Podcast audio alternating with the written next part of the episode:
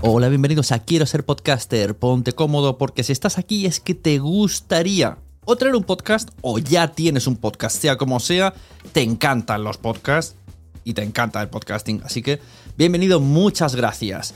Te informo, en quiero ser podcaster.com tienes el botoncito para apuntarte a la newsletter. Ya tengo la newsletter, ya tengo donde deciros que os apuntéis. Y además podéis llegar al podcast premium y al resto de mis servicios. Muchas gracias por tu tiempo. Yo me callo y en tres segundos vuelvo a hablar.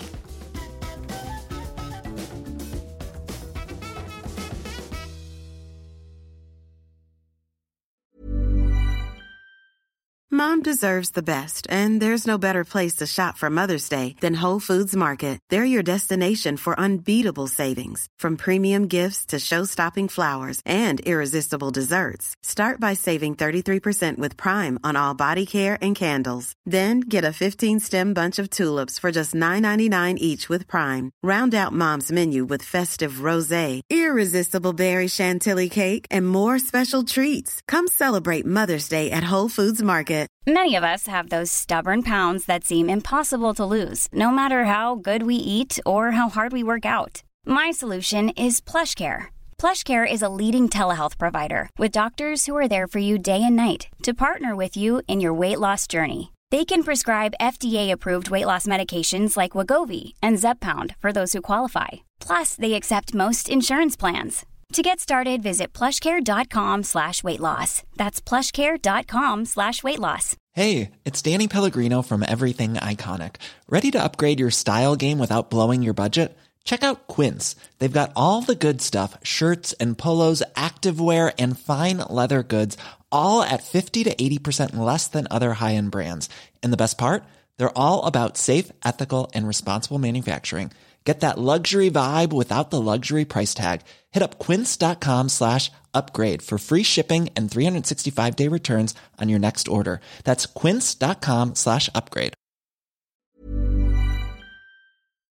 .com te da la bienvenida y te agradece haber elegido este podcast. Vamos a conocer mejor el mundo del podcasting en Nación Podcaster. Presenta y dirige Sune.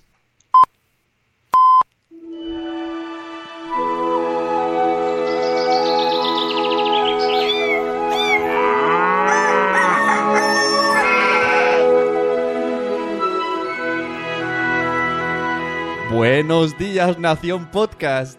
Soy Sune y estás escuchando Nación Podcaster episodio 134.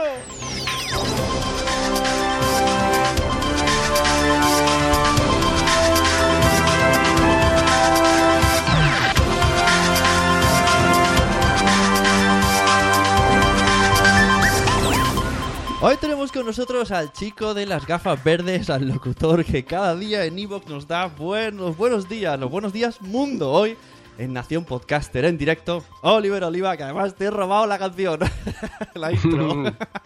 hola, hola, buenas tardes, buenos días mundo, buenas tardes, buenas noches, buenas, buenas, buenas, Sune, ¿qué tal hoy? Estoy como nervioso, ¿eh? Mira que cada día me pongo aquí delante de un micro, pero hoy estoy como... Oye, surprise, surprise. Bueno, sí, pues ¿qué va a pasar? Hemos traído a Oliver Oliva, vamos a hacer un poco recorrido para que conozcáis a Oliver. Tienes un pasado radioaficionado, ¿no? Desde bien pequeñico. Y. Mira, primera interrupción de un niño. ¡Hola! Sabíamos que Esto es la vida, la vida. Amigos, la vida pasa por al lado. Esto es una cosa que yo en la radio te incorporaría, ¿sabes? Ahí en medio de las noticias de la SER, que de repente pasas un niño, hoy, esta mañana, en Gaza, la franja de Gaza, y de repente un niño, ¡Ay, mamá! Sí, sí, ¡Que bueno, quiero merendar! ¡Ponme Peppa Pig! Hostia, molaría. O no, me- Pasó, o no. pasó en, en esto de la CNN, ¿no? Sí, sí, sí, sí, sí. Ah, bueno, pasó, pasó que estaban en conexión con una persona en Skype, ¿no? Y, y por detrás ah, entró un, un niño con un tacataca y después la mujer La- y tal. mujer, es de los mejores momentos de la historia, eso. Bueno, la mujer. Venga, no va. En directo todo. Estamos en directo, Noemi. ¿Tú te crees que se puede empezar el programa? Noemi. Sí, ¿esto qué es una caca? ¿Qué es eso? Una piruleta. No lo sé, No, mira, pero ya mira. no me toman en serio en casa. Yo, yo puedo, yo puedo putear también. Sí, tanto que sí, madre mía. Menos mal que le... Y encima la, la madre. Bueno, Sí. señores y señoras, estamos en un podcast, pues lo habéis notado, se graba en casa. Sí. E- Encima, por primera vez lo hago en vídeo y aparece aquí Tokiski, muerte de los Marks. Y Sí. estamos con Oliver Oliva, que no, estábamos hablando de su pasado. Te están poniendo a prueba. Vamos a ver, Sune. sudores. estructura del programa de hoy. ya lo he perdido. Sí, sitúate, sitúate. Es como el Tetris que tienes en la camiseta, ¿vale? Justo hoy, Primera en, pieza. justo hoy en, en Instagram me he hablado del Tetris de la vida, así que este es el momento Tetris. Acaba todo de desfigurarse. Vamos a organizarlo un poco. Muy bien. Oliver Oliva, desde. Bueno, antes no eras Oliver Oliva, no vamos a desvelar esto, pero eras un niño radioaficionado, un niño que vivía en Cataluña, que esto especificaremos el por qué esto, luego más adelante. Porque nací allí, una cosa que, mira, mi madre parió allí y nací allí. Cosas del destino. Me refiero porque ahora ya no estás ahí, pero esto ya es un poco spoiler del futuro. Eh, ¿cómo, ¿Cómo entras en el mundo del radioaficionado desde bien pequeño? Pues yo no sé si recuerdas que en aquella época había walkie-talkies, cambio, y para mí la- lo de los walkie-talkies es una cosa como mágica, porque yo era el pequeñajo de tres hermanos, mis dos hermanas son mayores, y por, por una cuestión de edad tampoco tenía mucha relación con ella, me sentía un poquito solito. Y entonces cuando descubrí que esto de los walkie-talkies era fan- fantástico, fascinante de la muerte, y podía regalárselo a algún vecino o vecina, más bien vecina, ah, y podíamos hablar por las noches, estoy hablando de 7, 8, 9 añitos, ¿eh? Ah, pues era algo para mí fascinante, mágico, esto de irte a la cama y poder hablar con alguien debajo de la sábana. Era, fantástico. Pero se me quedó pequeño y descubrí que había algo que se llamaban emisoras de radio aficionado que por cierto no la tengo aquí, pero la tenía por aquí hace, hace muy poquito. Y eso con una antena mucho más grande era como un walkie-talkie amplificado. Y podías hablar con, con personas de más lejos. Y se lo pedí para los reyes. Y los reyes me lo trajeron con 10 añitos. Y recuerdo aquellos años con un cariño brutal. Había mucha afición, no como ahora, que ahora con internet y estas cosas, eh, y el Facebook y estas cosas, que es el demonio. Pues en aquella época era el Facebook de la época. Y, y era genial, era genial porque cada noche nos encontrábamos un grupo de 15, 20 personas y hablábamos todas las noches, ¿eh? Era mm, chachi. Y ahí Muy te, guay. te viciaste un montonaco y entonces luego decidiste que es lo que te gustaba, ¿no? Aunque no llegaste a estudiar bien bien eso, pero lo- el gusanillo estaba ahí, ¿no? Bueno, yo no sé tú, pero cuando acabé el instituto y tal, yo tampoco lo tenía muy claro qué iba a hacer en la vida. Pero sí es verdad que si lo miro con mirando para atrás, dice, hombre, pues sí que es verdad que siempre tenía un micro delante o una alcachofa, ¿no? Entonces siempre he tenido algo, ¿no? Ah, pero sí que recuerdo que el momento de entrar a la radio municipal de mi pueblo, Suria, cerca de Manresa, fue uno de los momentos más bonitos de, de mi infancia. Pasé muchas, muchas horas en la radio del pueblo, era mi segunda casa. De hecho, yo te diría que dos, tres o incluso cuatro, cuatro años después de ya dedicarme a la radio profesional, yo los fines de semana iba a la radio del pueblo, que hay que estar enfermo. O sea, trabajaba de lunes a viernes en la radio profesional y sábado y domingo iba a la radio del pueblo a hacer programas amateur, ¿no? Y bueno, esto desde los 12 o 13 añitos estuve como 10 años en la radio del pueblo y es una escuela cojonuda, se lo recomiendo a todo el mundo, la verdad. Claro, sí, bueno, sí. Normalmente es bastante sencillo, entre comillas, entrar en una radio de pueblo, porque suelen Sí. tener bastante... necesitan espacios y programas. y- También es verdad que hoy en día, co- con esto que tienes tú ahí, es fantástico. Si lo hubiese tenido yo en mi época y la posibilidad de transmitir yo desde mi casa, a lo mejor me hubiese montado una radio yo en casa, seguramente, ¿no? No sé. Lo que pasa que es, no sé, la radio es más... mm, es diferente, ¿no? El gusanillo, te- además haces menos cosas técnicas, te concentras en el programa, tienes a alguien que te tire los sonidos, estás como más en tensión, más consciente de que estás en una radio. Sí, nosotros, yo, yo recuerdo, esto estoy hablando de pues, unos 14 años o así, ah, teníamos un informativo, eh, yo hacía el magazine del sábado, por ejemplo, ¿no? Y había un informativo y había una redacción de noticias del pueblo, noticias del pueblo. Entonces nosotros bah, picábamos las noticias, las imprimíamos, así hacíamos de redacción redacción, ¿no? Y yo los nervios y el gusanillo y tal, lo recuerdo perfectamente de haber hecho miles, miles de horas, miles de horas de radiofórmula, muchas, muchas. El Rick Astley de la época sonaba y todas estas cosas y tal. Y, y recuerdo muchos, muchos momentos de "Ah, Dios mío, estoy en el aire, que total, que me podía escuchar. De un pueblo de 6.000 habitantes, que hubiese 100 personas, en el- pues, a lo mejor era mucho, ¿no? Pero era súper emocionante. Era guay también. Fuiste eh, becario en la SER, ¿no? Si no me confundo. Sí, sí. Bueno, yo estas cosas, yo, yo, yo- tú, tú que estás más enterado del mundo ahora de los niños que crecen y tal, bueno, como padre, a lo mejor me lo dices, ¿no? Pero yo en la época, pues, a lo mejor también es mm, algo muy poco frecuente, pero en la época, am, cuando uno era jovencito y le gustaba algo, casi que pagaba por hacerlo. Ajá. Y yo recuerdo a través de una. Mi madre tenía una amiga en la, en la SER, efectivamente, todavía se emitía por onda media, ya estamos hablando de hace unos cuantos años, y le propuso si podía ir de becario. Pero, o sea, como el carpintero que coge. Pero esto... Encarni, mira, verá, que no tiene voces de Encarni. Sí. Encarni, Encarni, a ver, a ver, Encarni. Oye, que tengo aquí mi hijo que está así tocándole los huevos todos los días. Esto no se puede en tu podcast, ¿no? Sí, en el Buenos. Días Mundo sí que se puede, pero. Entonces llévatelo para allá, ¿eh? Sí, Bueno, total, sí, que mi, mi madre habló, habló con, con ella. Mira, mira, te lo puedo hacer incluso con, con sonido telefónico.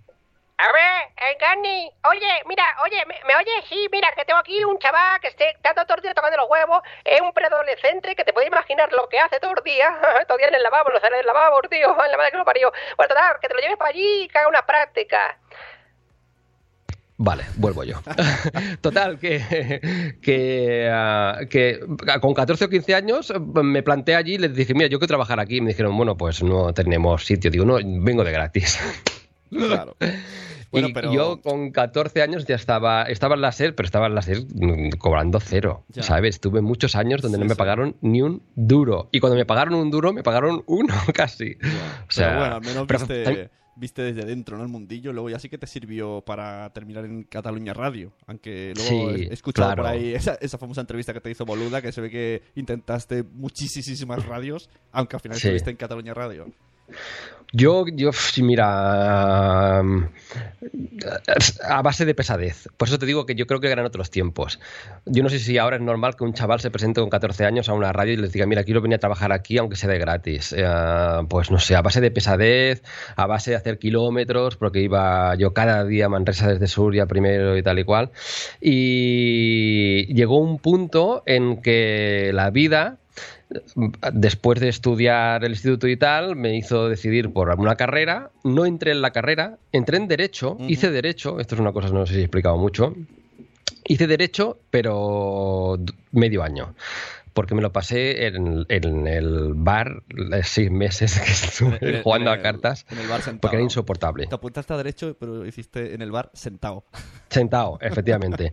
Yo también estaba pensando en el chiste, pero en castellano no funciona tanto como en catalán. Dread, ¿sabes? Sí, Claro. derecho, sí, funciona un poco mejor, ¿no? Bueno, total. te- Espérate, verdad. un momento, un momento, te voy a hacer una risa.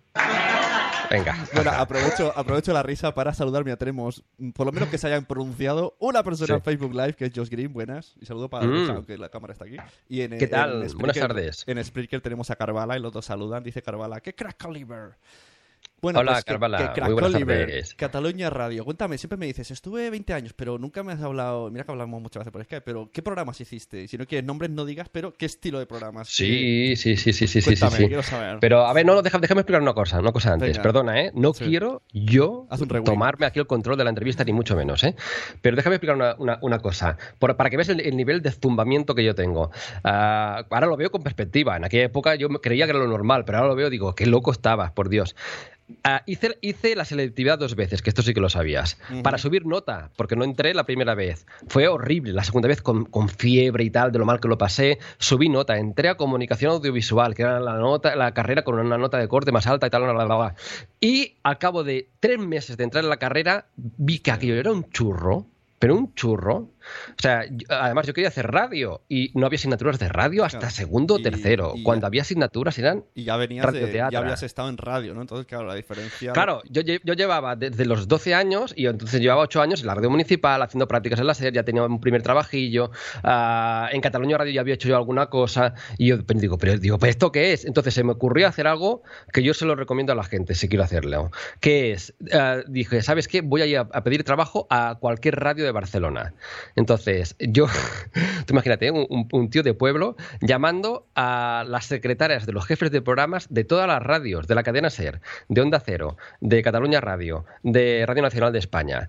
Y lo acojonante es que todos me recibieron, porque dice, porque todos eran en plan, digo, pero tú quién eres, digo, no, no soy un chaval de pueblo que, le quiere trabajar en la radio, dice, lo daría todo por trabajar en la radio. Y me recibieron todos. Y al final coló uno de ellos, que fue, que fue el de Cataluña Radio. A base de presentar ideas, presentar guiones. Yo me aburría en la universidad y que hacía, me ponía atrás y empezaba a escribir. Empezaba a escribir, a escribir, a escribir, a escribir. Y así es como empecé en Cataluña Radio. En, en la universidad, que en, en, esta, en esta carrera, ¿qué, qué, qué, qué, asignaturas hay normalmente? ¿Qué te enseñan que tú veas Hostia, que, pues claro, que esto, notabas esto el déficit? Esto es lo frustrante. Uh, yo recuerdo una asignatura, por ejemplo, que se llamaba Sociología de Masas. Ajá, muy bien. Acojonante, ¿eh? Sociología de masas, que es un poco. Tana, tana. Era horrible. Yo qué sé, había una, a una que era el derecho aplicado al periodismo, y eran todo leyes y cosas por el estilo.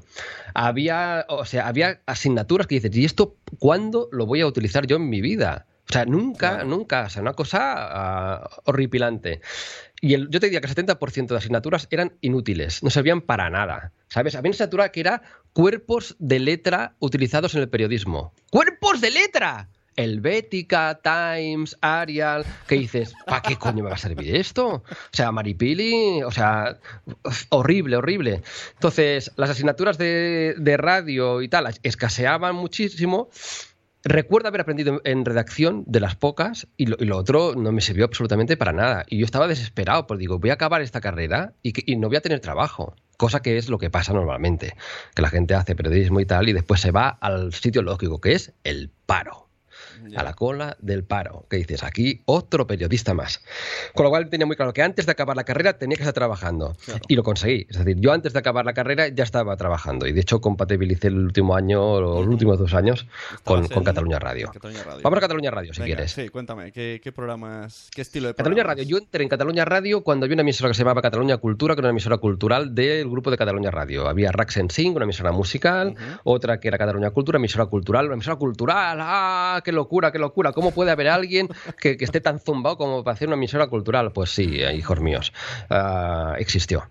Y empecé uh, porque me fichó un... Uh, bueno, espérate, espérate. Bueno, eh, da igual. Eh, más o menos en la misma época entré en un programa de teatro entonces yo estuve un par de años yendo a teatro uh, y hacíamos críticas teatrales, ah, yo con 19 años o 20 años, no tenía ni puta idea, ¿eh? Pero bueno, amigos, otro secreto del mundo periodístico, disimular, hacer ver que uno sabe de cosas. Entonces, entonces disimulas y hoy sí, hablamos de esta obra que hemos visto en el Teatro Romea de Barcelona, una obra del dramaturgo Philip Conley y que... Ni puta idea. Bueno, uh, y al mismo tiempo en aquella época había algo chachi, Raxensing, una, mejora, una emisora musical, que tenía un concurso que quien lo ganaba le daban trabajo. Acojonante. Y le daban un programa. O sea, quien ganaba el concurso uh, presentaba un programa. Yo me presenté tres años. Uh -huh. Y cosas de la vida de Murphy o de lo que sea. Un martes me llamaron para decirme que había ganado el concurso y que entraba a trabajar en Raxensing. Y el jueves, por otra vía, que yo había presentado dosieres con ideas y tal, me llamaban para incorporarme al Matí de Cataluña Radio, que es el programa principal de la mañana. Eso fue la misma semana. Fue una semana que y, yo y, creo que más orgasmo no pude tener, ¿sabes? ¿Y qué, y qué decidiste? ¿Qué decidiste? Bueno, yo eh, de repente fue en plan, hostia, me muero, yo mi madre me voy a Cataluña Radio, me fichan por dos lados, en, un programa musical en Raxensing, eh, por otro lado en el Matí de Cataluña Radio para, diseñar el programa y tal y cual, no sé qué, en la edición de verano, era la edición de verano, Gaspar Hernández era la persona que lo hacía, y yo me acuerdo que, me, que me volví loco, pero casi de verdad, porque claro, yo no tenía ni idea la radio cómo funcionaba, nada, los ordenadores, los passwords, era, era una paranoia porque me iba al piso de arriba, hacía Raxensin, bajaba, me iba al programa de la mañana. Yo recuerdo ah, o sea, que que, durante... Que, que, hiciste los dos a la vez. Hice los dos, hice los dos. Esto fue lo primero que hice. Y recuerdo, uh, esto, tenía 19, 20 años, ¿eh? esto me lo haces hacer ahora, y entraba a las 4 de la mañana y salía a las 12. Cada día. ¿12 de...? La noche. Oh. Sí, sí. Cada día. Pero era porque realmente es que no pillaba nada. Hay que entrevistar a no sé qué político. Bueno, tal, te ha tocado hacer el guion. Yo no había hecho un guion en mi vida, casi, ¿sabes? Hostia, repítelo, tal, no sé qué. Fue una escuela como forzadísima, ¿no? Durante mucho tiempo, pero eso, eso me llevó a, a dinámicas y tal que recomiendo a la gente que no tome nunca, que en esta vida hay que tomárselo con pausa, uh -huh. con mindfulness, amigos. Hay que tomárselo con mucho mindfulness. Estoy puteándote el, el podcast yo hoy, ¿eh? Estoy cogiéndome las riendas. Vale, espera, espera. Ya está, ya he parado. Perdona, ¿eh? Que hay que yo la mía. Tengo aquí haya- cosas y tal. nada, nada, tranquilo. Soy un friki, amigos, soy un friki. Tengo aquí un iPad lleno de lucecitas, ¿se ve el iPad aquí por internet? Que me permite tirar Yo músicas y tal, ¿ves? Y cosas. A ver, a ver, tú. Ay, mira, tienes el Shock, ¿no? Sí. Ah, tenemos todos. El mío es más grande. Mi iPad es más grande. Sí, eso es de hecho, de hecho tengo este y, y también tengo este otro. Espérate un momento. ¿Que dónde, ¿Dónde está este? Ah, sí, ah, sí. Uy, uy, uy, uy, uy, tengo aquí otro. Tengo aquí otro donde voy tirando también cositas Claro. y efectos. Normalmente, digo. Porque sabes que ya lo tengo preparado para cuando acabemos, tengo que grabar el podcast de mañana. Eso, luego hablaremos, Amigos. luego hablaremos de tu podcast. Antes, seguimos en la radio, que por cierto he titulado a esto Máster en Comunicación, para hacer un poco de juego de palabras entre que vamos a hablar de tu carrera y el máster de locución, que luego también vamos a hablar. Bien, bravo. O no, Muchas a lo mejor gracias. cuando se acaba el tiempo, vienen los anuncios detrás, ya sabes, luego viene la- el siguiente programa. Después viene otro programa que es la lavadora o algo que tienes que ir a atender o no. Sí, Entonces, yo quería preguntarte sobre eh, la evolución de la radio. A mí me gusta mucho esto de eh, las, las intrínculis. ¿Cómo, ¿Cómo viste desde que entraste hasta que saliste? Porque supongo que ya sería pues de cansado de, jolín, estoy harto. Como la ilusión del principio, la desilusión del final. ¿Cómo esto se ha recorrido? ¿Qué, qué ha- qué ha Yo te- yo te- cambiado? Yo te diría que la ilusión la he tenido siempre, pero cuando la ilusión no casa con la realidad, que es lo que me llevó al final, pues al final tienes que hacer algo como lo que hice, tan suicida como largarme y montarme este estudio aquí en casa, ¿no? Que es donde estoy ahora. Ah, fueron 20 años, hostia, 20 años daba mucho, ¿eh? O sea que en 20 años estuve pues en el Magazine de la Mañana, en el Matí de Cataluña Radio, estuve muchos, muchos años haciendo un programa de ciencia que se llamaba El Kit de la Cuestión, Ah, me lo pasé muy bien ahí, por ejemplo, este estudio lo hice 5 años, hice un programa despertador donde me levantaba a las 4 de la mañana durante 5 años también y presentaba música. Am, ¿Qué más? Hice, hice un programa de humor también justo antes de venirme a Madrid, que es donde estoy ahora, durante 3 años del mediodía. Entonces hice, hice muchas cosas y muy ilusionado la gran mayoría de ellas. ¿Qué te diría de la evolución de la radio? Ah, pf, oh, mira, yo cuando entré me decían, em, aquí es que en la radio em, se ha perdido romanticismo. Antes sí, me- cuando yo entré, ¿eh? me decían, antes sí que era romántico esto porque se fumaba aquí eh, delante del micrófono y estas cosas y, y la- y- había sexo incluso, dicen, dentro de la radio, no lo sé, yo ya te digo que no. O sea, y no, no, no, no. no. Pero eh, sí que es verdad que seguramente había un punto de romanticismo porque la tecnología Ajá. hacía que no fuese todo tan Hombre, rápido, tan también- esquizofrénico. También me imagino que era todo, pues, pues, tal y como has dicho lo de fumar y tal, suena como más pausado, sin prisa, sin agobios de marcas y luego esto habrá ido evolucionando, ¿no? A venga, venga, venga, venga, venga, que nos pisan la competencia. Cada vez más ritmo, cada vez más rápido todo, cada vez más... Claro, yo, yo, yo recuerdo, por ejemplo, los primeros guiones que aprendí a hacer, y he hecho miles de guiones y tal, y seguramente yo te diría que soy más guionista de esa época que otra cosa, también presentador, pero hice muchos guiones. Claro, cuando tú te ponías delante de un guion y decías, ¿sabes qué? Pues voy a hacer un programa, una, tengo que hacer un guion para Antoni Basas, por ejemplo, que era uno de los locutores y tal, vale, muy bien. Y es un guion sobre un libro que han sacado sobre Rusia y sobre la guerra y no sé qué, una cosa, dices, bueno, madre mía. Bueno, para ilustrar eso tenías que buscarte las músicas, pero para buscarte las músicas, hoy que hace la gente, buscar Spotify. Pero en aquel momento teníamos un departamento, que es el de discoteca, con lo cual el procedimiento era mucho más romántico. Tenías que bajar, escucharte los discos, escuchar las canciones, poner unas notitas para el técnico. Entonces, voy a buscar un corte de voz de Stalin. Pues hoy buscas Stalin, no sé qué, no sé cuántos, pero en aquel momento llamabas a TV3 o dentro de los recursos de Cataluña Radio tenías que ir a un departamento. Es decir, todo requería de más previsión. Y todo era más romántico, más mm, porque el momento de que sonaba decías, wow. Era más valorable, ahora no lo valoramos. Esto, ¿Tú te acuerdas de Jurassic Park? Ujú. Cuando viste Jurassic Park por primera vez y viste el... Sí, sí, sí, sí. Sí, flipaste. Ahora vemos monstruos y Exacto. nos la pela, tío. Sí, sí, verdad, esto es. Ya, no nos impacta, no nos impacta nada, nos hemos in- insensibilizado. En aquel momento, a la que hacías cualquier pirueta radiofónica, se notaba, se valoraba, la disfrutabas y ahora es como ¡ah! Todo rápido, todo a saco y, y se ha perdido, se ha perdido esa, esa Se parte, seguro. Pon- ponme música de mindfulness para lo siguiente, venga, que tú la tienes. Venga. Bá- Bájala. Ah, que tengo que bajarla, perdona, quedo- perdona. que me quedo sordo. Venga. Vamos. Vale, con Perdón. esta música de mindfulness puesta por Oliver Oliva, eh, entonces relajó un poco. ¿Y qué pasó? Sí. Que llegó el amor, ¿no? Y todo Llegó cambió. El cambiaste, amor, cambi- llegó el amor. cambiaste eh, los calzots por el bocadillo calamares, pero también cambiaste la radio por un poco más de periodismo puro y duro, ¿no? Sí. El amor a una mujer de Madrid me trajo aquí. Eh, efectivamente, pues sí. ah, conocí una madrileña. Muy guapa. Es una cosa espectacular. Tú la conoces. No digas que no, que te voy y te pego allí a Palau de Plegamans. guapa, ¿eh? Vale. Ah, conocí una madrileña y yo los últimos, en los últimos años, los últimos años est- estuve, me pasaron informativos, hicieron lo peor que podía hacer conmigo, un tío zumbao creativo y tal, que lo pasan informativos, pero bueno, en esta vida tienes que adaptar a todo. Y el último año yo hice Cataluña Información, vamos a hablar de las noticias, y estuve hablando de noticias mil horas cada día. O sea, sonaba mi voz unas 10 horas al día. Pero desde Madrid, ¿no? Como corresponsal. Primero desde Barcelona. Primero desde Barcelona.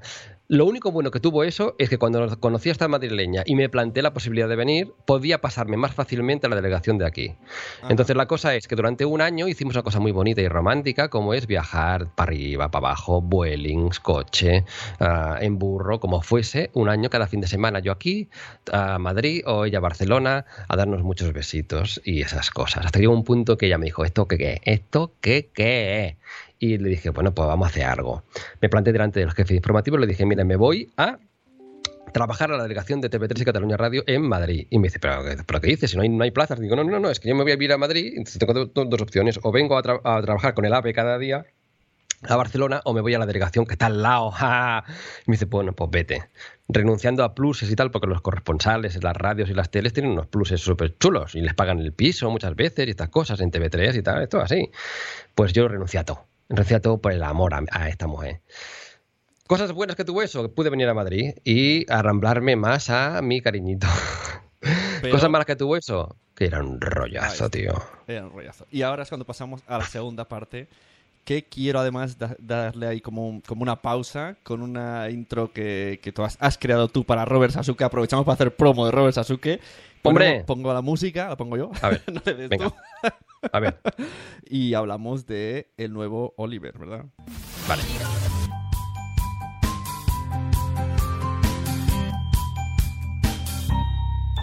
Si lo sueñas, lo puedes lograr.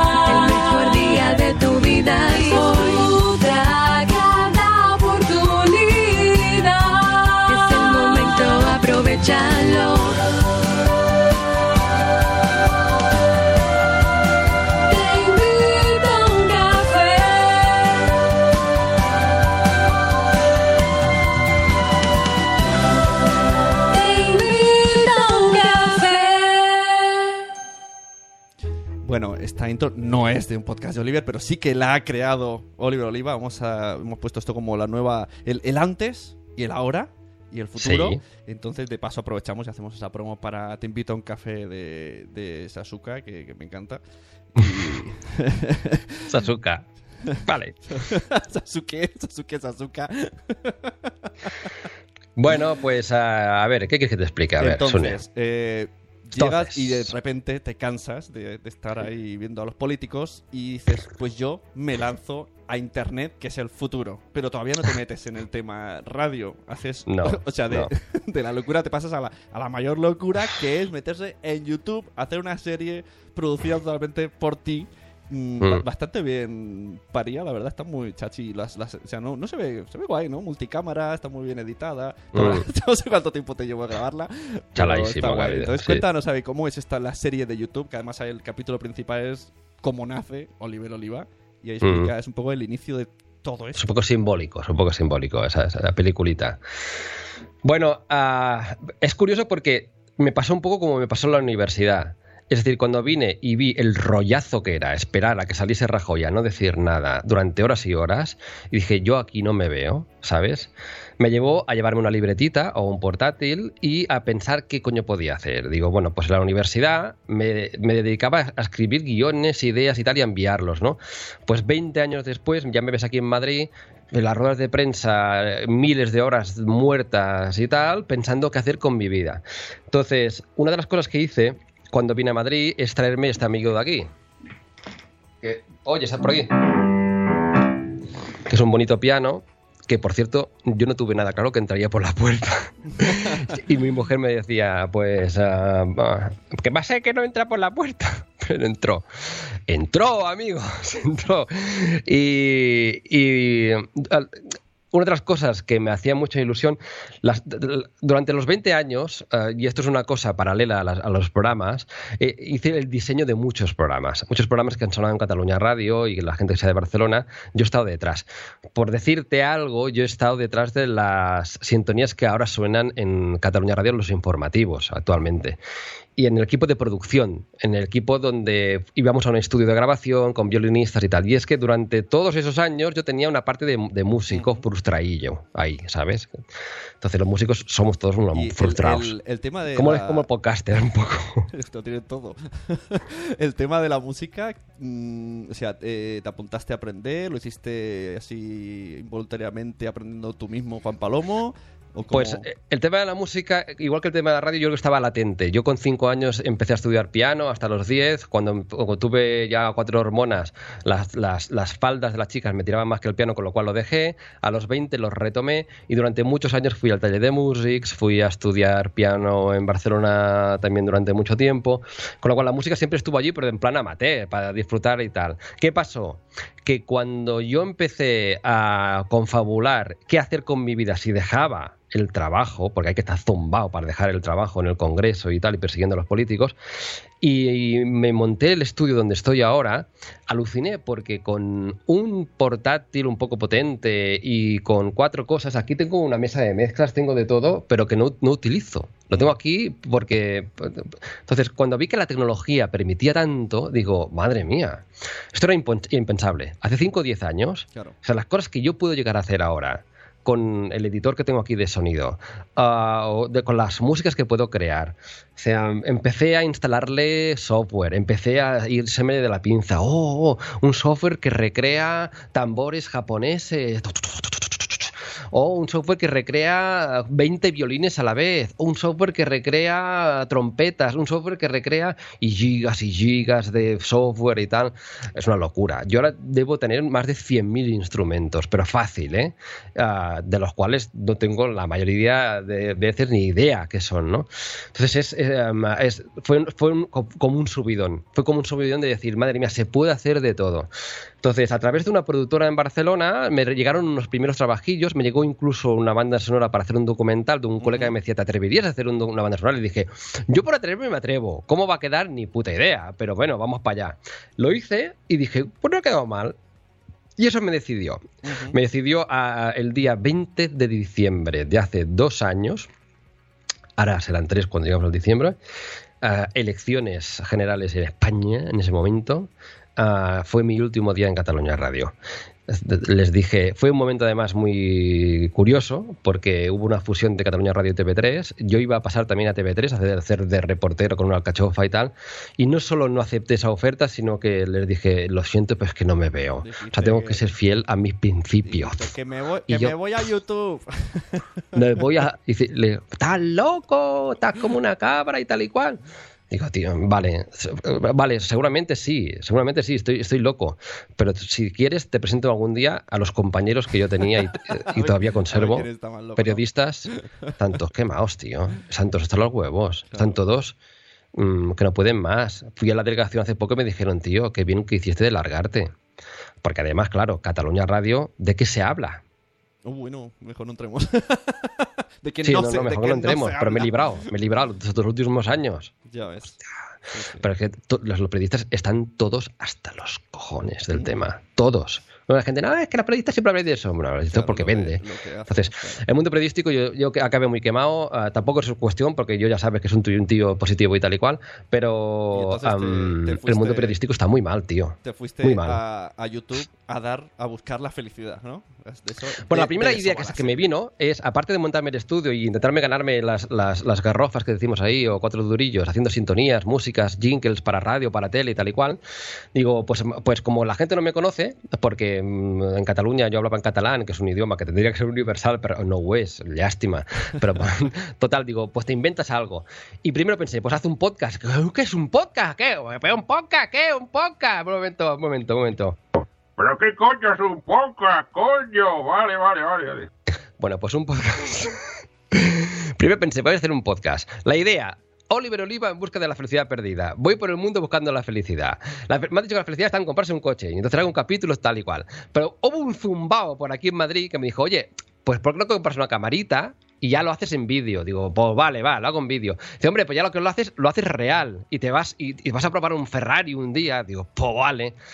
Y se fue liando, liando y liando y fue una locura, tío. Durante un año, pues yo qué sé, hay un capítulo en el Caribe, otro capítulo en París, otro en Santiago de Pero Compostela. esto que cuadrabas las vacaciones, porque si no...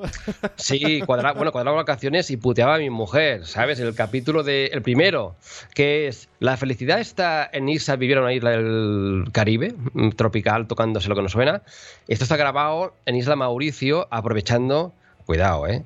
El viaje de novios. Ahí mi mujer, con una caipirinha, le decía... ¡Suelta ya la cámara, Mm. niño! cariño, coge la cámara y grábame. Acabó hasta el moño de mí y más allá, la pobre, ¿no?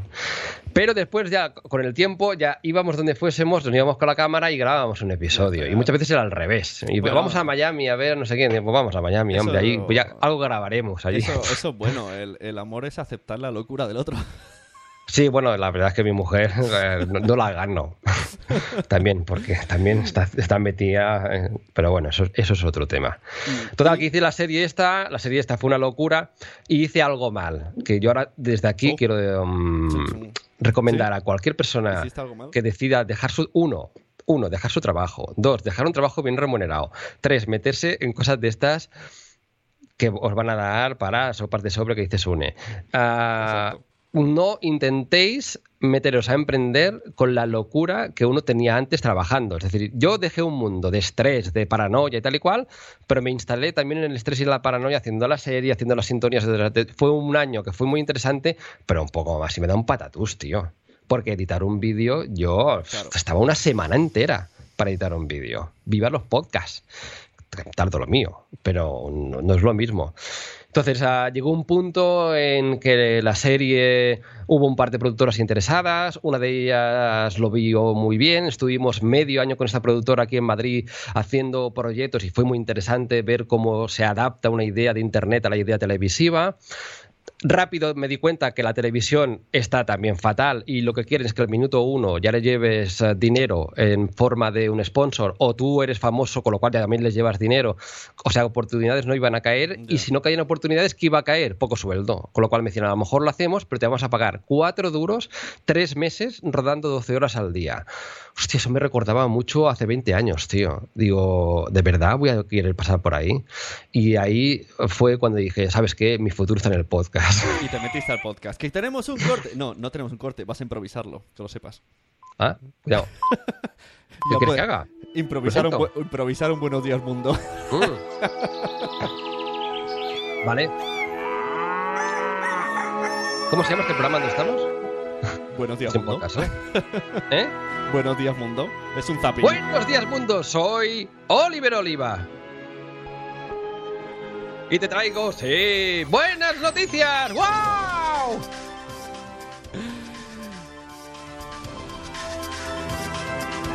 Esta sintonía, por cierto, es de las que más orgulloso me siento. Es verdad, sintonía creada también por ti. Es que, claro, eso Mm. es una de las cosas que me parece de más valor de tu programa, que hacen muchas sintonías. Como hay una que me gusta mucho, ¿eh?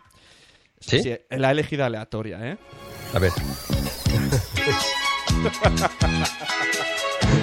A ver, a ver.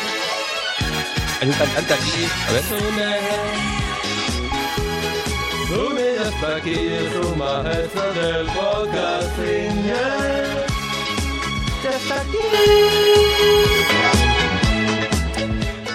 Bueno, pues sí. eh, como, como podéis averiguar, participo en el... Qué locura. Participo en el podcast. Aquí tengo de todo, ¿eh? Tengo de todo. Cuando me aburro, tengo instrumentos de todo tipo. Pues está la sintonía de cuando yo salgo en el Buenos Días Mundo, por si no os sabíais, queridos oyentes de Nación Podcast. Mira, yo te, yo te diría, de todo lo que hago, realmente componer es lo que más me gusta. Porque realmente es brutal. Tunear cosas, ah, también, el Sunny este de los Bonnie M está tuneado y está puesto con no sé qué y cantado y tal y cual. Y es un flipe, pero también es una puta locura. Y los primeros podcasts que hice me planteé hacer todas las sintonías yo, pero cada podcast eran diferentes. Y cada podcast tardaba una semana. Digo, por favor. Total, ahora estoy en un punto en el cual la simplificación, como tú bien sabes, uno me está conociendo. Ya ve- lo zumbado que estoy y al final muchas cosas son poco realizables si uno cada programa se le va la pinza, ¿no? Claro, a ver, no, que si fuera un podcast quincenal, bueno, pues, pues Claro, ahí... todavía, es que en todavía. Diario tiene su tela, a ver, ¿por qué te crees que Milcar lo hace caminando por la calle? Caminando todo- por la calle. Todo yo eso que se vi. ahorra, que sí, que tiene que preparar el guion, que sigue siendo un dolor de cabeza, pero bueno, lo todo, todo lo demás que se ahorra. Sí, todo lo demás que se ahorra, efectivamente. Sí, sí, hacer un podcast diario es, es un, Entonces, tiene un, polvete. Cuéntanos la experiencia Buenos Días Mundo a diario, porque al principio no era a diario, luego un día dijiste, pues sí, pues va a ser a diario, y además eh, la intención es mm, que, que los dos comamos sopas de sobre, pero cambiando el sabor, por lo menos. Bueno, pues a ver, hay un punto de locura siempre. Entonces, aquí también está el punto de locura. Lo estaba en la serie, lo está en Dejar el Trabajo y lo está también en el podcast. O sea, esto ya forma parte de la firma. Pero hay un punto también de ilusión en que esto que estamos haciendo sea eh, no, no no el futuro lejano, sino un futuro muy próximo. La cosa, la cosa viene de una reflexión, aunque no lo parezca. ¿eh? Aunque parezca que este se le ha ido a la pinza, como tú bien sabes, viene de una reflexión larga. Y la reflexión es la siguiente. Yo tenía ganas de volver a hacer radio. Dos años después de haber dejado la radio, pues la radio es lo mío. La radio realmente es lo que yo que conecto. Como veis aquí con una alcachofa, es que, pff, o sea, no, necesito comunicar. Me la hago encima. Necesito- Durante mucho tiempo, pues todo, toda mi vida he hecho radio, pero, pero no quería volver a la radio. Y esto que puede parecer un poquito pues, no- no- poco humilde, ¿no? En plan, hombre, como si fuese tan fácil que te, que te cogiesen en la radio. Pues mira, una de las cosas chulas que me pasó creando la serie televisiva es que me, uno de los fans que tuve ah, era el director de la SER, en toda España. Después lo conocí, lo fui a ver, tal y cual, y el tío, oh, qué honor con la cachofa y tal, y le hacía gracia. O sea que me, me abrió algunas puertas. Pero la realidad de la SER, ¿cuál es? Uno, que están echando a la gente. Pero dos, y para mí mucho más importante, es que mm, yo no quiero volver a un redil de un trabajo donde te dicen mucho las cosas como tienen que, que ser y tienes poca libertad. Entonces, ¿dónde podía encontrar esa libertad? En el podcast. ¿Cuál es el problema del podcast? Que, bueno, pues no hay alguien Que te paga un sueldo al final de mes. Bueno, el, el primer problema es ese, y el segundo Sí. es que es minoritario, y ahí están las dos luchas, ¿no? Claro, pero entonces es- es cuando uno ah, hace la reflexión que es la que yo hice. Y para mí hubo un dato que a mí me sirve para tirar para adelante, que tú- me vas a decir, pues anda, que vaya dato. Pues el 2016, es un dato que he dicho muchas veces, eh, pero lo vuelvo a decir. El 2016, amigos y amigas, fue el primer año en la historia, en la historia de Estados Unidos donde la gente escuchó más podcast que no radio en AM y FM. Para mí este dato es brutal. Eso, acompañado del hecho de que tengo un cuñado que vive en Miami, que fui a Miami, que lo he podido ver. Yo estuve también viviendo en Estados Unidos hace unos años y yo ya lo empecé a ver esto allí. Digo, pues madre mía, esto ya está, esto ya está, pero a ver cuándo llega a España esto, en el mundo sea, latinoamericano. Ese es el Que- problema, que va lentico. Va- viene burro. lentico, va lentico. Viene en burro Pero allí. La cosa esta de, de que ver los coches donde ya pone podcast Claro. y que incluso, porque claro, a mí me vienen muchas ideas. Por ejemplo, las noticias. Tú dirías, bueno, la, la radio siempre va a sobrevivir por las noticias. Bueno, sí y no. Porque si tú te levantas a las ocho y cuarto en vez de a las 8 y a las ocho y cuarto tú pones el boletín de las 8, ¿sabes? O sea, si tú tienes el podcast del último boletín horario, claro. lo escuchas cuando tú quieres. Claro. Incluso eso puede ser como muy inmediato. Bueno, total, cuando yo vi esa realidad pensé, coño, esto va a llegar. Siguiente paso que hice, me fui a una JPod.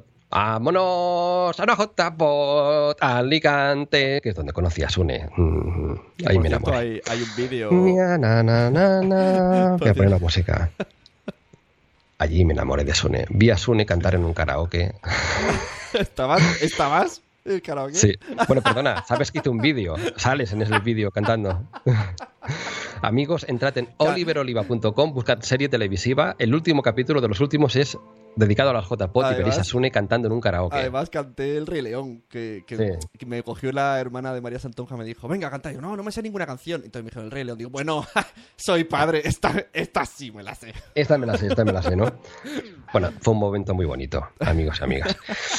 Fui a las JPod y me enamoré de los, del podcasting. Vi la realidad, ¿eh? Las JPod, porque incluso formé parte. ¿Tú estuviste en una mesa redonda o no? No, Creo que no. en ese momento La- estabas la- haciendo un podcast tú, ¿no? La verdad, estaba invitado a esa mesa redonda, pero me dio mucha pereza porque digo, es que es que ya sé lo que va a pasar. Porque es que es lo de siempre. Estamos en el que todo el mundo. Pero yo era tenemos- nuevo, yo era nuevo, entiéndeme. Bueno, está bien, hay que estuvieras ahí. Yo era virgen. Perfecto, pero mm, bueno, y luego las conclusiones más o menos me las podía te las imaginar. sabes. Incluso quien iba a hablar ya sabía más o menos lo que iba a decir. Pero porque tú eres un coach podcasteril que ya sabes mucho del tema, pero yo no tenía ni puta idea. Sí, no, O sea, no, yo no sabía ni que era un podcast para- casi, Para ¿sabes? entrar en la mejor manera, porque ahí de lleno viste los problemas in situ. Nada de lo que se dice en las noticias, que, que, se, que se pone todo o muy bonito o muy malo si, si lo escribe el país respecto al Mira, podcasting. yo, yo, volví, yo volví a casa, a Madrid, después de ese fin de semana de las JPod, con una mezcla de subidón y de bajón. Las dos cosas. Sí, sí. Subidón por el hecho de que había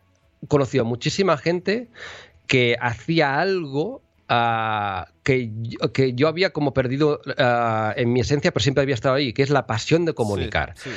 que mucho periodista pierde. Mm. Entonces, es, es- ese, ese gusanillo de pequeñito del walkie-talkie que decíamos, de la radio municipal y tal y cual, en mucho podcaster existe. Exacto. Sí, sí, cuando me hablas de radio aficionado me, me, me suena eso a, a podcaster. Claro, claro, que es que tú en tu casa, tal, no sé qué, te lo haces a tu manera. Entonces, hubo una especie de subidón de decir, hostia, he reconectado con muchísima gente que no viene de la radio, la gran mayoría, pero que tiene esta pasión por comunicar a su manera. A su manera, quiere decir que hay gente pues que se pone a tres palmos del micro, y otros no sé qué, tal y cual, vale, pues pero y eso ah, a mí me sirvió para decir yo quiero ir por ahí. Yo quiero ir por ahí. Vale, ¿el bajón cuál es? Porque la realidad es que Claro. falta mucho por conocer Sí, y sí. falta mucho para poderlo monetizar. Pero aquí es donde tenemos dos opciones, Ahí que es lo que yo me planteé. Ahí está, me gusta. O esperamos que esto del podcasting sea una realidad para subirnos al carro, o, O- vamos tirándonos nosotros del carro para que cuando sea una realidad ya estemos arriba. O, o yo, yo mm, soy más partidario de esperamos que se haga real o la hacemos nosotros real. A- alguien tiene que empezar. Y más o Mira, menos hay, yo te diré hay- una cosa, Hay un grupo, eh, yo diría que hay un grupo de, y aquí meto en este grupo incluso a Podium Podcast, ¿eh? No Sí. sé, mm, 50, 60 personas, mm, yo Ujú. no creo que más, en toda España, que está intentando tirar del carro. No creo que haya más de 60. Un- o sea, sumándonos nosotros, Podium, to- y, y a ver qué pasa. No podemos esperar a que llegue el mana como en Estados Unidos. No, hay que moverse. Yo estoy convencido que va a pasar. Aquí, y en eso estoy- puedo estar de acuerdo. Mira, lo- los, por- los podcasts serán buenos, ¿sabes por qué? Qué,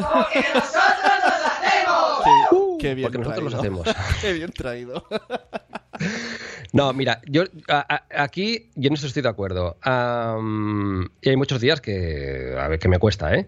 Pero es decir, en esta especie de lucha titánica que tenemos, por ejemplo, tú y yo, haciendo un podcast diario, haciendo mil millones de cosas y ideas que queremos hacer, porque yo voy a repartir flyers de aquí poco y muchas cosas que, quiero hacer para dar a conocer el podcasting.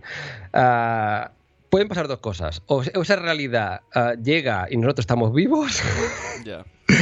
O a lo mejor nos da un jamacuco. Entonces aquí la clave está en mindfulness.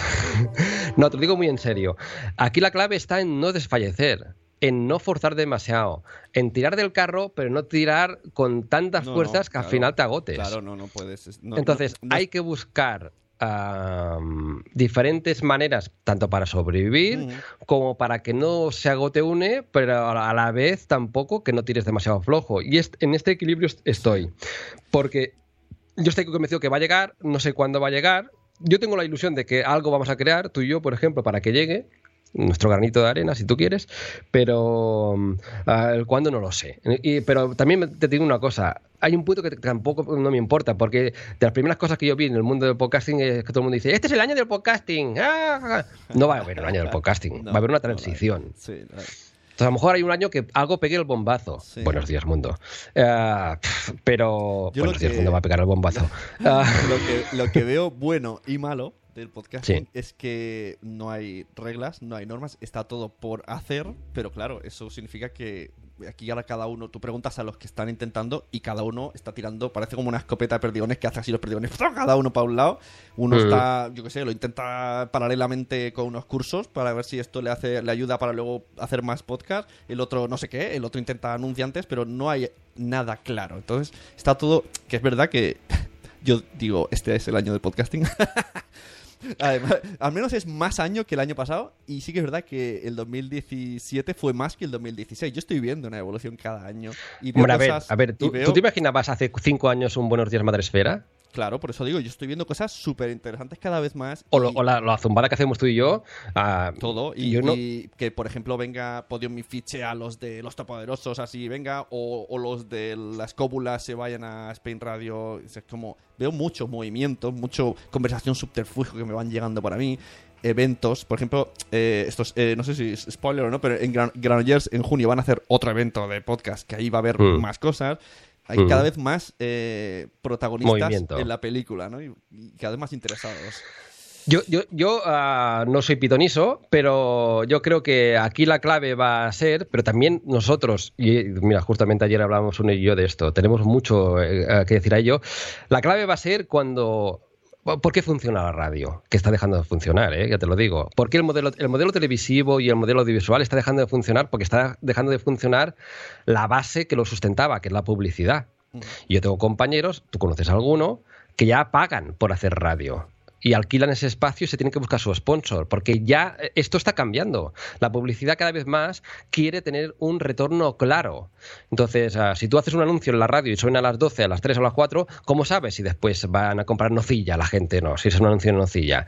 Cada vez más, gracias a Internet, porque hay unas métricas, unos, unos programillas unas cosas, tú ves más cuando alguien ha dado un clic, con lo cual el anunciante cada vez tiene más claro que, oye, eso yo invierto, pero además veo claro cuando hay una venta, ¿no? Pues en el mundo digital es mucho más fácil que eso pueda existir. Y eso lo están viendo los anunciantes. Y ya lo están viendo con YouTube, ya se está viendo con Facebook, por favor, y el podcast es lo que viene. Entonces, este es el siguiente paso. Y ese va a ser, entre comillas, el año del podcasting. Que no va a ser un año, va a ser una transición. Cuando cada vez más anunciantes que no sean, eh, yo que sé, eh, eh, que sé, informática Pepito, sino que sean, eh, pues yo que sé, Puleva, patrocina Buenos Días Mundo. Ah, entonces, grandes anunciantes que apuestan por el formato del Bueno, podcast. pero- Primero hay que dárselo a conocer. Pero es claro. que este año, por ejemplo, se están creando, o sea, BBVA tiene su podcast propio, Mm. eh, se están creando, ya empresas están creando su podcast. Y, por ejemplo, el que Fundación Telefónica venga y nos diga, oye, ¿queréis ser ciclo y seamos como una especie de podcast oficial? Pues como tampoco tenemos tanta Yo también hay, para hay estar mucho, ahí. hay, hay una mezcla de miedo, de gente perdida. Hay mucho directivo de Telefónica y tal y cual, que es un madurito de cuarenta y pico, 50 años, que dice, ¿qué está pasando? O sea, que, ah, que va con su sobrino y dice, explícame cómo va el mundo. Porque claro, realmente la gente joven escucha la radio. Mm, ¿qué, qué hábitos tiene? ¿Ve la tele la gente joven? Mm, ¿O ve Netflix? Claro, es que ¿cuál es la realidad? ¿Cuál es la realidad de los próximos años? La plataforma, el iPad, el teléfono, es que esta es la realidad ya. Y también lo será con los podcasts. ¿Quién va a escuchar radio? Cuando la radio, cuando el podcast ya se pueda escuchar, que ya se escucha en muchos coches dándole un botoncito, ¿quién va a escuchar radio? Poca gente. Entonces, hacia ahí vamos. Hacia ahí vamos. La realidad tecnológica todavía no está. ¿eh? Has dicho Bueno. las plataformas y tenía pre- preparada esta pregunta. Plataformas. Evox. no, sé, no sé cómo tratar esto, ¿eh? Sin meternos en jardín. Eh, ¿qué, qué opinión tenemos de Evox? O sea, Evox sabemos que es importante, que tiene mucho contenido metido Pues le por- tenemos mucho cariño a por Yo, yo es, Es- es- como un osito a quien abrazaría mucho. Es una plataforma importante, aunque mm, lo veo un poco, mm, no sé, lo veo raro, raro. Es como él mismo se cree un YouTube, ¿no? No, no, Mm. no. Tú como podcaster no, tu, tu podcast no tiene por qué triunfar en en Evox, sino episodios sueltos, que es lo que estamos viendo un poco en Buenos Días Mundo, que depende de lo que se hable, se, se escucha más o menos. Y luego está el que son los que anda un poquito también un paso adelante, que es lo del famoso botón azul de que hagas que la audiencia te apoye. Que no sabemos si va Yo- bien o no, pero al menos es una intención. Yo creo, que lo- lo- yo creo que eso va a ser el futuro. Yo estoy convencido de eso porque también funciona en Estados Unidos. Es decir, que tú no tengas que salirte de la plataforma donde estás. Es decir, si tú estás en YouTube viendo vídeos y te gusta mucho eso, o tú estás en Netflix y ya estás pagando, Claro. pues no quieres salirte de ahí. Lo que no puede ser es que tengas a tener un Patreon. Tú imagínate que vas, ves una él abierto y después vas a un Patreon y tal y cual. Es decir, que la misma plataforma tengas la opción de ver capítulos extra o apoyar y, y que, y que no salgas de ese entorno. A iVox le falta mucho. Le falta mucho, pues yo creo que iVox tendría que ser una red social. Eh, es decir, que tú tuvieses interacción con tus oyentes, que tus oyentes formasen parte de una comunidad como si tuvieses una página en Facebook, que la, la y todo esto no existe todavía. Nosotros nos hemos apuntado con Buenos Días Mundo al carro de este botoncito y esto está costando y costará ah, porque no hay tradición tampoco de pagar, pero tampoco hay facilidad por parte de Evox de momento que se está adaptando como buenamente puede porque es una empresa familiar tal como nos dicen muchas veces. Entonces, ah, en ese sentido yo tengo muy claro que, que- que los, que los pobres también hacen lo que buenamente pueden. Ah, sí, tal como diría, em- Emilcar diría que en Evox eh, son muy promiscuos, en, en, en Evox somos muy promiscuos, estoy, ahora estoy mirando un poco a Emilcar. No, ahora me estoy pasando. Ah, Parece, parece el de Hall en las gaunas. ¡Gol en la fauna! Eh, eh, con Bueno, pasión pero- ribereña te voy a decir que Ivo son muy promiscuos. No, eh, es verdad, el público, yo qué sé, tú eres el experto aquí, tío, Sí, yo no, qué no, sé. de- de Pero yo estoy modos- viendo que prácticamente la gente es muy promiscua en Evox, Sí, que sí, es que pica de aquí, pica de allí. Van al audio, sí, sí, está claro. Al tema, van al tema. Pero sí que es verdad Ya. que Evox está ayudando mucho. eh, porque no deja de ser una plataforma que dice, mira, tengo tantas escuchas eh, al mes sumando todo y es, un- un- es el mayor músculo que puede haber en España. Y Claro. bueno, habría que ver cómo va evolucionando Evox. Habría que hablar con él otra vez, eh, con Juan Ignacio, que muchas veces ha venido. Claro, de todas maneras, eh, cuando alguien dice, pero bueno, todo esto, ¿cómo se traduce? Porque claro, al final el tema de la pasta siempre acaba saliendo. ¿Cómo se traduce en algo que realmente sea efectivo de cara a demostrar, pues bueno, cuando, cuando se cojan las cifras, por ejemplo, de Evox y se le vaya a Puleva y le diga, mira, tenemos, ¿cuánto, cuánto me dijiste? ¿O cuánto dirás? Porque hacemos un programa 100 en Buenos Días Mundo el, el próximo lunes, que ya está grabado. Eran 300... ¿Mm? ¿Sí? 300 y pico mil descargas. Sí. Bueno, Eh, pues el día, claro, ahora queda muy guay decirlo, pero, para- pero con los podcasters somos así, tenemos un poquito de ego, como todo el mundo y tal. Pero en realidad, si esta cifra, yo no voy a un anunciante y le digo, mira, tengo tantos, ah, y él realmente lo valora, hasta que no haya esa conversión, ya, ya. pues de, de poco sirve, más allá del ego del, del podcaster Es- es eh, y tal. Pero Bueno. bueno, que irá por ahí seguro. Mm, Bueno, solucionar el podcasting por ahora no vamos a hacer, vamos a intentar trabajar en ello. Pero eh, háblanos, eh, para ir ya finalizando, primero, estructura un poco cómo, cómo funciona Buenos Días Mundo y luego ya damos paso al máster de locución. Y así ya la gente ya sabe lo que viene. ¿Cómo Buenos días, mundo. ah, nace a partir de una idea en la cual yo creo mucho. Que es, yo venía rebotado de las noticias chungas y tal, y de un mundo donde, y cada vez más pasa eso, todo es ah, terribilísimo, apocalíptico, de la muerte. A ver, a ver. Terrible, apocalíptico. Efectivamente. Esto es un, es un corte del Piqueras de Telecinco, pero es que esto es así. es decir, la palabra terrible apocalíptico sale un huevo ¿eh? en los medios. Terrible, tal, noticias terribles. Bueno, yo creo que, los, que la- los- las radios y las teles se han convertido en el caso, que era aquel diario que había hace muchos años, eh, casi que amarillista. Y estamos en un momento donde se va a la tensión, a la tensión política, al drama, al asesinato y es yo es, el peor es el peor momento periodístico que he visto en toda mi vida. Es así de claro a lo mejor de pequeño de pequeñajo era más no lo sé no lo recuerdo. Pero pero eh, me parece horrible. Con lo cual yo pensé digo si te vuelves a hacer radio qué, vas a hacer digo voy a hacer lo contrario sabes un informativo de buenas noticias en plan cachondeo con unos vecinos locos que entran ah, y comentan noticias con gags, con un poquito de. Yo digo que es un, es un podcast de humor que da que pensar. Es una campanita que nos anima a pensar un poco, porque realmente creo en la posibilidad de que existan programas de humor que te den que pensar y acabes eh, el programa, ma- por ejemplo, mañana, que todavía no lo he grabado, a ver si acabamos, ya un poco. ah, Así vamos. Haz, haz un Mañana- cor- cortar, pegar, coges este. Ma- mañana hablo de un estudio aco- acojonante en Barcelona. Ha habido la- una de las violinistas de Kors y Alex Ubago se han reunido y han hecho un concierto para embriones. En un centro de fertilización in vitro se, han puesto a, se han puesto a tocar al lado de las placas de Petri, que es donde está el óvulo que está en- con el, con el- con el espermatozoide ahí, a ver si progresa o no progresa. Y han comprobado que las vibraciones de la música hace que pff, progresen más. Brutal, tío.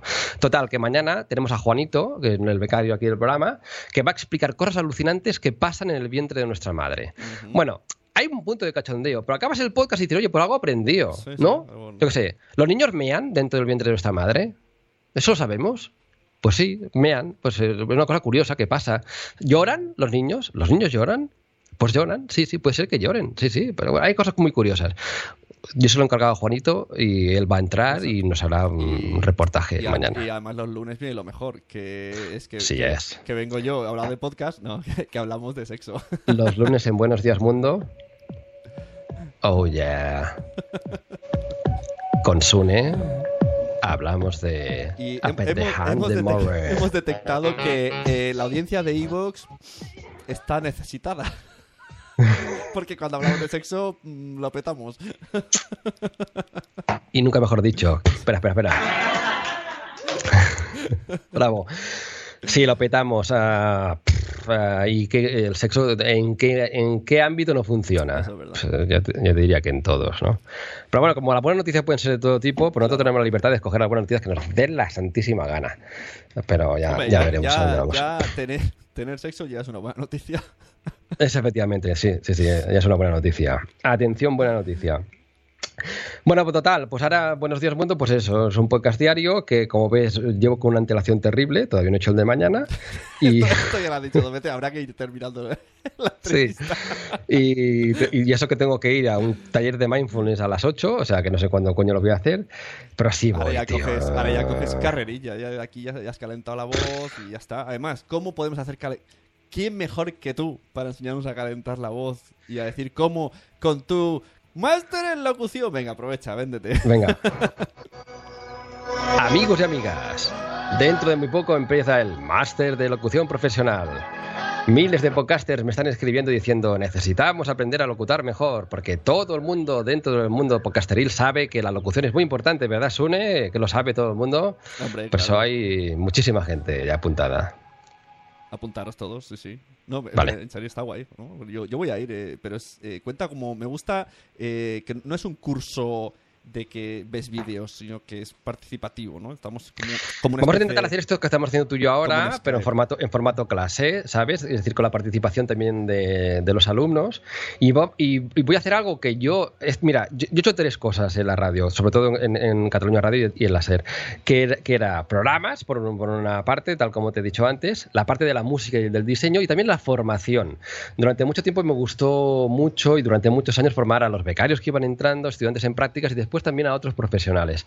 Y esta va a ser la primera vez que lo hacemos online. Entonces, voy a intentar resumir en cinco clases la esencia de algo que a mí me costó muchísimos años aprender. Porque además yo en mi época iba loco por encontrar un máster de locución. No existían, había aula, radio, no sé qué, tal y cual, pero era mucho tiempo, era muy caro y iba loco. Decir, pero por- porque además yo recuerdo, yo no sabía vocalizar. Yo no sabía vocalizar, yo tenía patatas en la boca cuando era pequeñajo, Bueno, ¿sabes? ese, ese Tenía una problema... voz, tenía una voz que horrible, ¿sabes? No sabía, no salía de aquí mi voz, era una cosa terrible. Entonces, Ese- eh, digo, y que ese problema de- del curso de locución existe todavía. O sea, yo hace un par de años eh, busqué, busqué y lo más que me encontré fue una cosa en Barcelona que me pedían 2.000 euros y digo, madre mía, 2.000 euros. Y yo no tengo voz para pagar 2.000 euros, ¿eh? Claro, claro. Entonces pensé, bueno, pues vamos a comprimir en un máster que vale cuatro duros. A ver, la, modalidad, he hecho una modalidad premium para quien quiera hacer algo muy personalizado para él y otra básica, pero la básica vale 190 euros, que dividido entre cinco clases son 30 y pico euros. Hijos míos, esto no es nada, no es nada, no es nada, no es nada, y algo participativo y tal. Entonces, eh, lo he resumido en los cinco pilares que yo aprendí. Mira, por ejemplo, te voy a decir algo que seguramente tú habrás aprendido ya en, en algunas de, las, de los um, másters o clases de locución que hayas hecho, que es, va a haber un capítulo dedicado a la vocalización. La vocalización que es indispensable. Si no se entiende lo que decimos, de poco sirve. Entonces, hay muchos vocastes que a lo mejor no y dices, ¿qué? No te he entendido, amigo. Entonces, yo recuerdo una de las cosas que hice más durante una época de la vida, hice dos o tres cosas. De loco también, ¿eh? Yo iba con el coche repitiendo lo que escuchaba en los periodistas de la época. Ajá. Es decir, continuamente yo ah, ponía Gabilondo, ponía a quien fuese y lo iba repitiendo. ¿no? Y esto es un ejercicio que va muy bien para ver eh, qué entonaciones va cogiendo y tal. Y esto lo hice meses y meses y meses y meses y meses y meses. Y la otra cosa que, que hice es lo, lo de lo de la boca. Que esto realmente parece una gilipollez, pero si uno se Claro, obliga claro. a vocalizar con el rotulador, después se quita el rotulador y es acojonante la capacidad que tienes para hablar incluso muy rápido y con una buena vocalización donde no te pierdas ningún sonido de ninguna consonante ni ninguna vocal. Entonces, esta será otra de las cosas que, que- que aprenderemos en, en este, en este máster. Aprenderemos la entonación también básica y lo haremos con música. Esto es algo también que a mí me costó mucho cuando empecé hace veintipico años, que me, hablaban de entonación, no sabía qué coño era. ¿Viste la entonación que es? Bueno, pues un discurso puede ser monótono, y esto pues el otro día lo hicimos un poco contigo, pero ahora vamos a hacer otra vez, que es que yo cojo una nota, por ejemplo esta, entonces esta nota, es un sol, yo, yo te digo, vamos a hablar todo el rato con este tono. Y ahora, si yo te hablo así, pues bueno, tú seguramente has visto personas que hablan bastante así. Entonces, esto es monótono. Monótono. ¿Qué es lo bonito? Lo bonito es. ah, Irte para allí, para abajo, para allí, para abajo, para allí, para abajo, modular. Con lo cual, otra cosa que haremos es, en esta clase, partiremos de tonos bajos y nos iremos para arriba. Y veremos qué pasa cuando subimos el tono.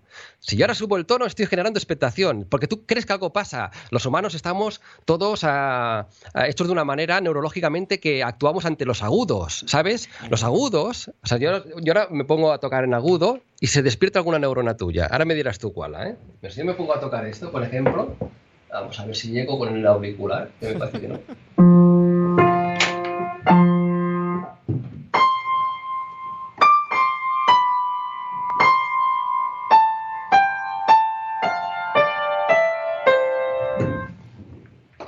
Perdona, ¿eh? que se me ha caído el trazo este. Bueno, si yo toco algo en agudo, a ti te dan ganas como de, ay, qué bonito, te emociona y tal y cual. Pues las- la- los, tonos, los tonos más agudos nos llevan a la infancia. Nos llevan al niño de, papá, papá, quiero una consola. Nos despiertan, nos despiertan emociones. Con lo cual, cuando queremos tocar la atención a alguien, normalmente nos vamos a tonos más agudos. Buenos días, mundo. No puede empezar diciendo, buenos días, mundo. Claro. Soy Oliver Oliva. Claro, eso suena más a programa nocturno. De noche. de- claro. Más íntimo. Sí, sí. Más ven que te voy a hacer algo. Exacto. Ven, Sune, que me gustas. Y aquí me acerco más al micrófono. Y esto lo Eso ya es aprenderemos. otro. Yo pensaba, estaba pensando en los de explicar tus problemas, pero que tú te has tirado por otro. Voy a explicarte mis problemas. Sune. Hola, buenas noches. Hola, buenas noches. Eh, Tenemos una llamada. Tenemos una llamada. Buenas noches. Hola, buenas noches. Noches. Pues sí, efectivamente, mira, llamo porque tengo un problema en el escroto izquierdo. Y resulta que me pica mucho y últimamente me lo estoy rascando con un tenedor. Y eh, por culpa del tenedor se me ha clavado. Fui el otro día al médico y me lo desclavó y tal. Vale, vale, muchas gracias. Gracias eh, por esta llamada. Pasamos a otra. Bueno, pues efectivamente, el, el tono de la noche no sería este, este señor. Por favor. El tono de la noche es más íntimo. Ujú. Hablaremos también del tono y también hablaremos de las pausas. Otra cosa, otro fallo, diría yo, entre comillas, lo de fallo, porque muchas personas creen que un discurso, si tiene muchas pausas, es horrible. Y entonces, una de las peores cosas que, no- Claro, creo que nos pasa a todos es que cuando nos escuchamos, lo que- ¿tú- tú- cuando oyes tu voz, ¿tú te gusta tu voz? Bueno, ahora ya con los años sí. Estás acostumbrado. Pero al principio Vale. no, al principio era oh, horrible. Pero lo que dices, yo lo que veo mucho, porque el podcaster es alguien que, pues eso, que nos hemos puesto ante un micro y hablamos porque nos gusta, pero es verdad que no tenemos esa preparación. Que tapamos los huecos, ¿no? Nos- es como miedo al silencio y es como. Entonces haces un. ah, mm, mm, vas haciendo ahí estirando vocales porque no quieres. Ah, sí, porque ah, la verdad es que ah, sí, yo, ah, sí, tienes razón. Pero eso es también por culpa de algo que en el máster haremos, que es que hay que escucharse mucho más. Y entonces, voy a probar hoy qué es lo que haremos en el máster. Yo el máster voy a obligar a los alumnos a ir a- para sitios diferentes. Es decir, no se puede llegar a sitios diferentes si no pruebas ir por sitios diferentes. Con lo cual, voy a obligar a alumnos que tienen un tono demasiado bajo a subirlo un poco más. Y otros que van muy arriba a bajarlo un poco más. Vamos a, eh, para que tengan flexibilidad. A gente que va muy rápida, a hablar un poco más lento. A gente que a, a, a, a- a activarse el chip cada vez que hay una para no hacer el A. Y yo ahora estoy haciendo pausas y no pasa nada. Claro. De hecho, las pausas también pueden servir para generar expectación. Porque de repente tú crees que voy a decir algo súper importante. Y hago una pausa enfática, como se llaman, se llaman así. Y otra cosa que haremos en el máster, que ya será la repera con esto, es dedicar una clase entera y una semana entera a truquillos, tips y estas cosas que se llaman hoy en día para leer guiones y que no parezca que se han leído. Tú ya sabes, porque ya tienes relación conmigo, que soy un enfermo de los guiones. Una de las cosas que yo encuentro en el mundo del podcasting es que la gente, mucha, no se hace un guion en su vida. Y los que se hacen el guion, pobrecillos, no pasa nada, se nota un huevo. A ver, es ya- que, es que todo depende. El podcast. eh, Hay de todo, ya lo sé, ya lo sé que hay de todo, ya lo sé, ya lo sé. Tú eres un guion totalmente pautado, leído y sabes. No, hay de todo. O sea, yo, Buenos días, mundo está guionado. Y yo podría improvisar seguramente después de tantos años de hacer radio. Bueno, a ver, yo, Pero recono- el- yo reconozco que me pones un texto, aunque diga, yo diga, voy a leer este blog y todo el mundo sabe que estoy leyendo, seguro, Ya. porque leo fatal. Pero el, el guion, el guion permite algo que sería imposible o es muy difícil improvisando, que es pensar las cosas antes. Puedes hacer los guiones, ¿eh? Claro. Los guiones porque son, pues para pensarlo antes. Sí, sí. O sea, yo el gag, eh, el Juanito de mañana y estas cosas que tengo preparadas, yo, yo he estado esta mañana haciendo un guion. Una horita, bien buena. Entonces, yo tengo, yo tengo el guion ya preparado para hacer el podcast ahora. Cuando se acabe esto, que cuando se acaba, hijo mío, madre Claro, mía. que es eso es- que estás vendiendo tu curso Pero- aquí muy largo. Ah, vale, perdón, perdón. Eso ya que no tengo voz, estoy aquí bebiendo agua. Otro, otro. Así cuando mañana será. Buenos días, estoy, sin- estoy sin voz. Porque... Sí, realmente me lo estoy cascando un poquito. Muy mal, no, voy no, no, no, no, me estoy cascando porque estoy bebiendo mucha agua, que es muy importante. Digo, sí, leer un, leer un guion también tiene su truquillo, tiene su truquillo. Entonces, también tiene su truquillo cuando lo escribes. Puedes escribirlo con ítems. Puedes ah, intentar evitar los verbos o evitar, poner solo ideas. Es el pasado de Oliver. Cuando inicios de, de no sé qué, tal y cual, que te obligues a. Bueno, pues es un guion de ítems que después te obligan a improvisar para que no se note. Pero también se pueden hacer guiones literarios, coma por coma. También es verdad que si alguien no sabe escribir, que esto es lo que pasa también, yo escucho algún podcast de alguien que ha hecho un guion literario, de palabra por palabra, que utiliza un lenguaje quijotesco claro, que no casi. es- que no es, par eh, 10. no, no es humano. Vamos a hablar del mundo del podcast, que a la par es un mundo de, por favor, o sea, tú no hablas así, tío. Claro. Entonces, hazte un guion con palabrillas que tú utilizarías también cuando hablas. Pero aparte de eso, hay maneras, hay maneras de, de afrontar ese guion y decir, bueno, a ver, ¿cómo puedo hacerlo para que parezca que no lo estoy leyendo? Pues observando qué hacemos cuando no estamos leyendo. ¿Y, qué, y, y qué dejamos de hacer cuando leemos? Cuando leemos, por ejemplo, no paramos. Mucha gente ¿no? no hace pausas. Mm, Escucharse a uno mismo, ¿no?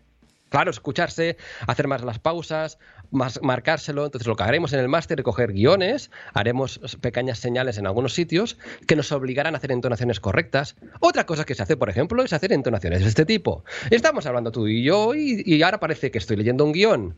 ¿Y por qué te parece que estoy leyendo un guion? Porque estoy utilizando una entonación incorrecta. Y la entonación incorrecta es que hace que cuando acabo la frase la acabo abajo o la acabo arriba. O la acabo con entonces, estos latiguillos, esta- es- estas muletillas, est- estas cancioncillas que, que llamamos, cuando son repetidas, suenan mal. Ya. Suena- soy el corresponsal de Bruselas. Estoy aquí en Bruselas y hoy ha habido un consejo de ministros, que hay mucho periodista que lo hace mal, lo hace cutre y tal, ¿eh? Pues también es verdad, ¿eh? Entonces, estas cosas ah, se pueden evitar con marcas para, para fijarte cómo acaban las frases. Las frases tienen que acabar abajo. Yo cuando acabo una frase la acabo abajo. No, la acabo arriba. Arriba, pues no, no. Arriba, arriba, arriba. No, no, no. no. De todo ello hablaremos en el próximo máster de locución. Venga, URL. Y, terminamos. URL. URL, ¿No? dirección, dirección. oliveroliva.com barra master.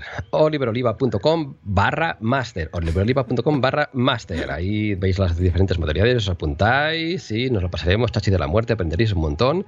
Una modalidad básica de cuatro duros, otra premium con clases particulares y también la edición de una bobina profesional donde montaré yo aquí en el estudio dos, tres minutitos con el resultado final de esa voz para que quien quiera hacer el máster después lo pueda enviar a todas las radios del mundo que le fichen o a Nación, Nación Podcast y que le fichen o donde sea, hombre. Ahí está.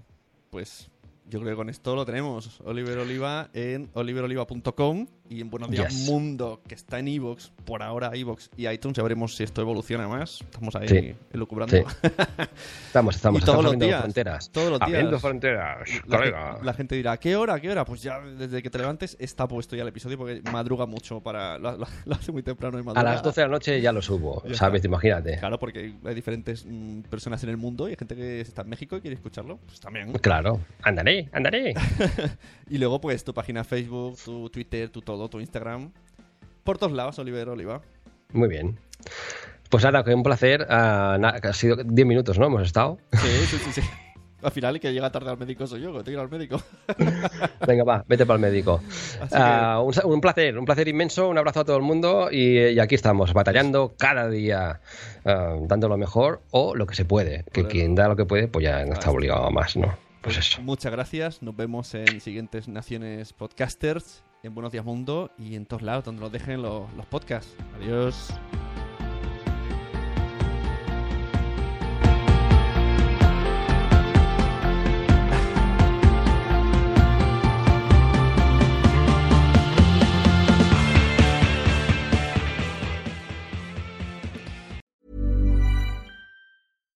Deserves the best, and there's no better place to shop for Mother's Day than Whole Foods Market. They're your destination for unbeatable savings, from premium gifts to show-stopping flowers and irresistible desserts. Start by saving 33% with Prime on all body care and candles. Then get a 15-stem bunch of tulips for just $9.99 each with Prime. Round out Mom's menu with festive rosé, irresistible berry chantilly cake, and more special treats. Come celebrate Mother's Day at Whole Foods Market.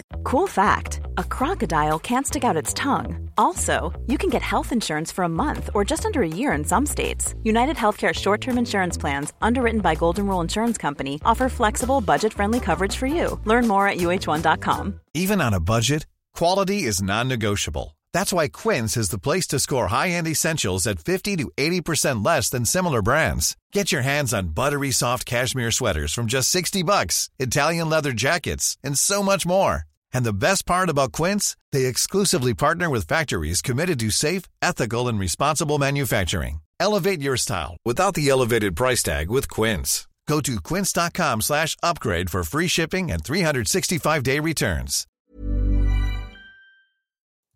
Muchas gracias por haber estado aquí todo este tiempo con la de cosas que tenemos que hacer hoy día y todo el estado escuchando. Muchas gracias. Si en todo este rato en algún momento se te ha pasado por la cabeza que podría ayudarte a tener o mejorar tu podcast, entra en cualquiera de mis webs. En todas están todos los servicios. Quiero ser podcaster.com, sunepod.com y nacionpodcast.com. Comparte todos los episodios que te gusten porque a todo el mundo le gustan los podcasts, pero todavía no lo saben. Ostras, esta frase la llevo diciendo 10 años, ¿eh?